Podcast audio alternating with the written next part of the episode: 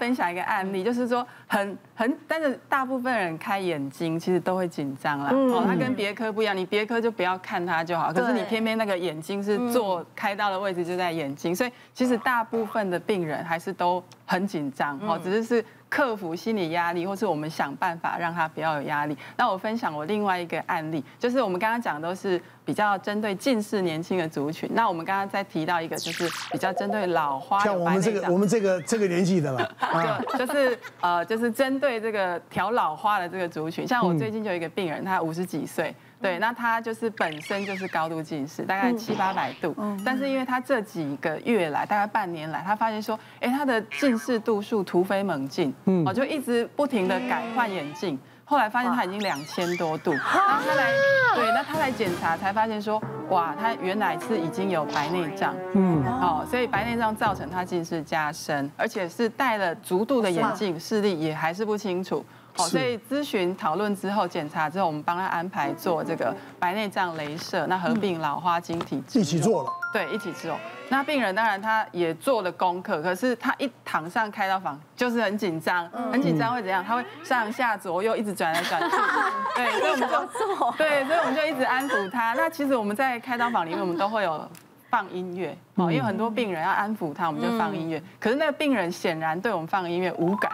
后来我就直接问他说：“这样好了，给你点歌啊。”这病人也很有趣，前面问他话都讲不出来，就问他说：“你要点歌？”他是立马说：“我要听江蕙的歌。”他一点好几首凹吗？对，那我就说，哎，不能超过三首哦，我们手术时间听不到第四首哦。要亲给。对，就他一放那个音乐，哇，真的是就是可能熟悉就放松了对，就真的放松。你叫他哇看前面就看前面，叫他不要动就不要嗯动，对，就手术很顺利。对，所以我觉得现在医学进步，就是当然也很多仪器可以辅助，比如说对紧张啦。然后帮你定位，像 LASIK 啊或者什么，在做镭射的时嗯候，它其实很多呃辅助的仪器是可以就克服你的紧张造成的这种就是误差。不过我刚刚讲，我要问一个问题，他们就说没有办法开第二次哦，眼睛，呃对不对？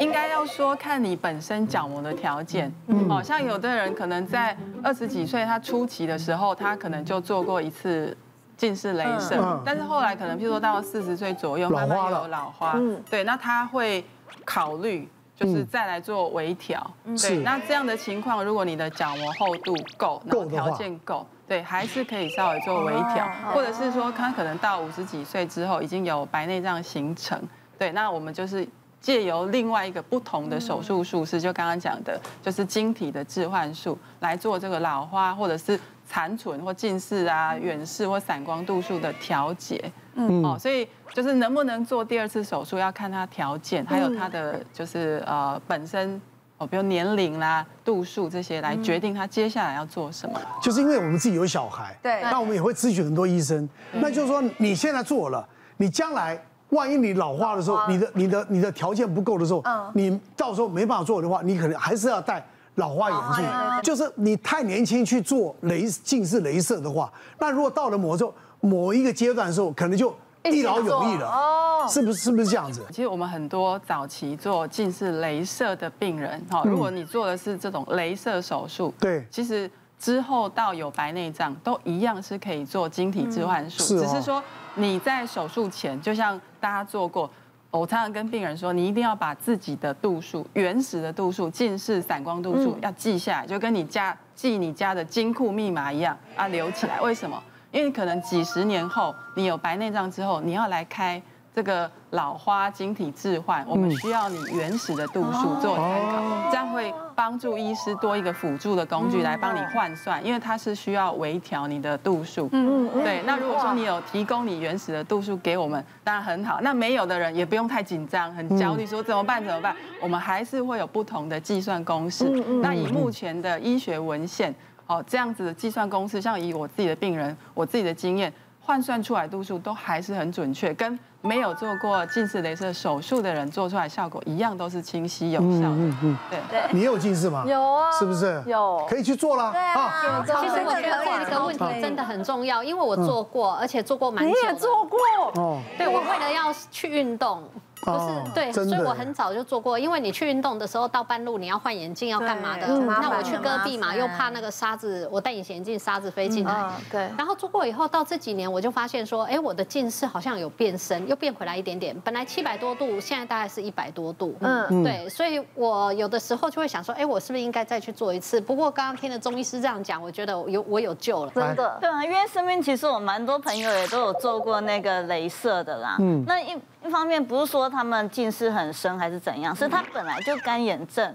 那、隐形眼镜戴不上去，所以他就想去做镭射。对所以他们就会问我说啊，那我那个都要做手术了，我是不是这几天什么东西不能吃这样子？嗯，对，但其实。其实不能吃的东西很明显就是不要吃有刺激物的东西啦，像是会辣啊，或者是过油，或是过咸的这一些。咖啡也因为它是吗？那一类的咖啡咖啡还茶好哦，嗯，因为主要是不要让我们身体有那个内刺在激的反应发炎，对对对，因为这些刺激的食物会让我们身体有发炎的反应，他们也会担心啊，那我做完之后呢，我是不是又有什么要东补西不充什能么吃？嗯对，那一样术前术后尽量就会避免这类发炎的食物。那还有说，在术后的时候，其实我们眼睛也是要做好保养，对，因为刚刚也提到，我们眼睛还是会持续在退化嘛，对对，那就要再花一次钱。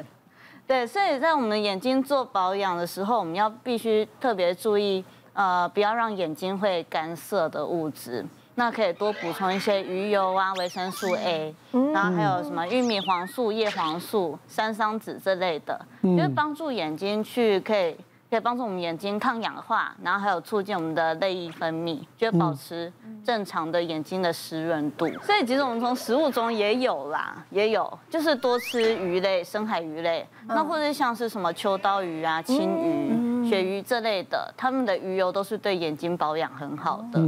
对，那还有像是像维生素 A 的话，其实可以找一些什么深绿色的蔬菜，还有南瓜、胡萝卜这类，就是红黄色跟深绿色的蔬菜，嗯可以补充到那个维生素 A。好，好，我们看还有什么呢？还有就是牙齿美白，一做完笑起来超有自信，是吗？现在很流行的。潘若迪一笑，大家都在笑 他。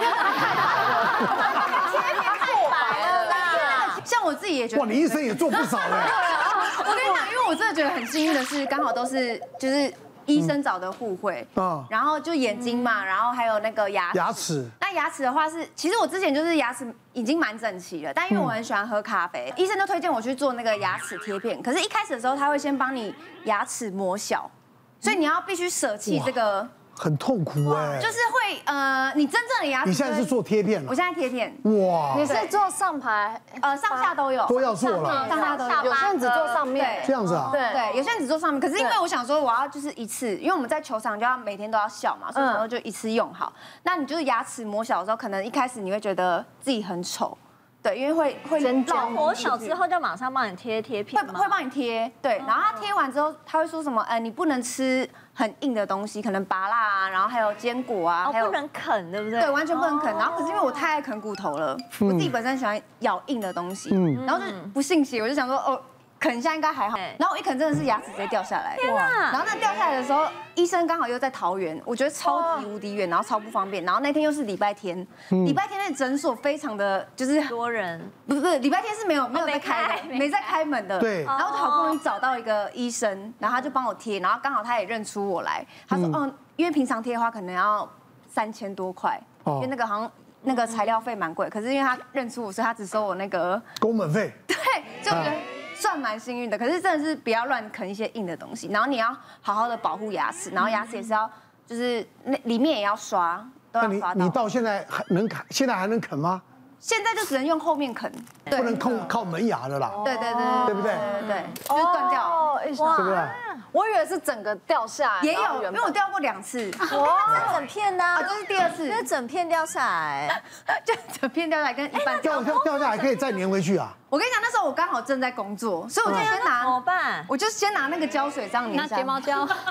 那个粘睫毛的那个胶水，对啊，因为你正在工作嘛，我想说休息时间吃个东西，然后啃一啃就真的掉粘下得来住？吗？粘得住啊，粘得哦，住粘啊。得住啊。看到不行啦，能会感染还是什么的。不会啦，那不会。我有个朋友呢，就是因为呃年轻时候吃槟榔，对，吃槟榔呢，他然后这这个后来就觉得妨碍美观嘛，然后他都戒掉以后，他觉得那个洗洗不掉对，，还是会洗不掉。那后来他干脆一劳永逸啊，就去磨。嗯他说那磨的过过程真痛苦，酸。 是不是酸酸酸酸？然后磨的磨的尖尖的，也很然后痛吧你很痛酸像也会痛。蛀牙那种感觉，对，不但是不是那么痛啊，但是嗯他说很不舒服。对对对，哦，然后呢，